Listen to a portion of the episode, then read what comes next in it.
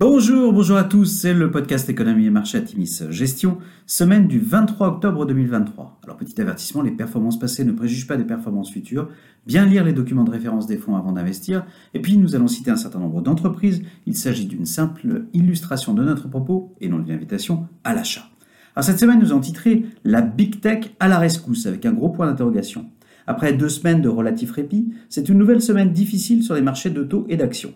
Les derniers chiffres de vente de détail US à plus 0,7% sont ressortis nettement au-dessus des 0,3% attendus et ont confirmé la résilience du consommateur américain. Les marchés ont considéré à nouveau que good news is bad news, les bonnes nouvelles sont en fait de mauvaises nouvelles, et que ce regard d'activité pouvait mener à une nouvelle hausse des taux. Jeudi, le président de la Fed, Jérôme Powell, a indiqué que la persistance des tensions sur le marché du travail pourrait justifier de nouvelles hausses des taux d'intérêt, entraînant de nouveau une nette baisse des marchés d'actions. Les taux longs se sont de fait nettement réappréciés cette semaine avec un 10 ans US touchant les 5% jeudi, une première depuis 2007. Les taux hypothécaires US à 30 ans ont quant à eux ponctuellement dépassé les 8%, une première depuis 2000. Dans ce contexte macroéconomique difficile, la croissance chinoise à 4,9% en annualisé sur le trimestre a redonné un peu de baume au cœur aux investisseurs émergents. Sur la semaine, semaine difficile, le CAC 40 perd 2,7%, le SP500 recule de 2,4% et le Nasdaq chute de 3,2%.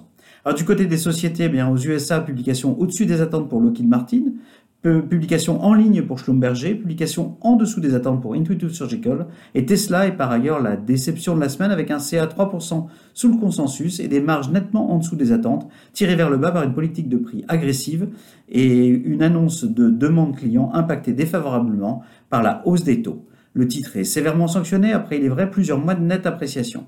En Asie, publication au-dessus des attentes pour TSMC qui ne révise pas à la baisse ses capex. La société annonce une guidance encourageante au-dessus du consensus.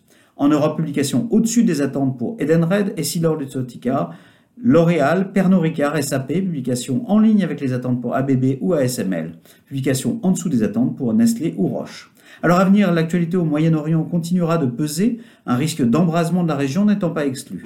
La semaine sera riche en statistiques économiques avec notamment les PMI US et européens et la publication de la croissance du PIB US jeudi. Les chiffres de l'indice d'inflation PCE seront également commentés. Les grands de la tech US, Alphabet, Amazon, Microsoft ou Meta publieront leurs résultats trimestriels cette semaine, ce qui pourrait remettre un peu de fondamental dans la réflexion des investisseurs actuellement focalisés sur la situation au Moyen-Orient et la flambée des taux.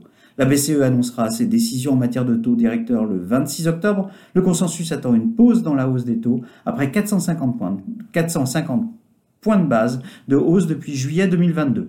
Nous maintenons nos allocations en l'état avec un biais prudent pour le fonds d'allocation Atimis Patrimoine. Notre scénario central reste une stabilisation des taux directeurs pour cette fin d'année, voire au-delà. Auquel cas, nous entrerons dans une période de new normal avec une dette qui a un coût et une prime donnée aux sociétés gérant du cash via de la croissance vertueuse. Le fonds Action se positionne pour une telle configuration qui, historiquement, n'a pas été défavorable au marché d'actions. Nous vous souhaitons une excellente semaine à tous.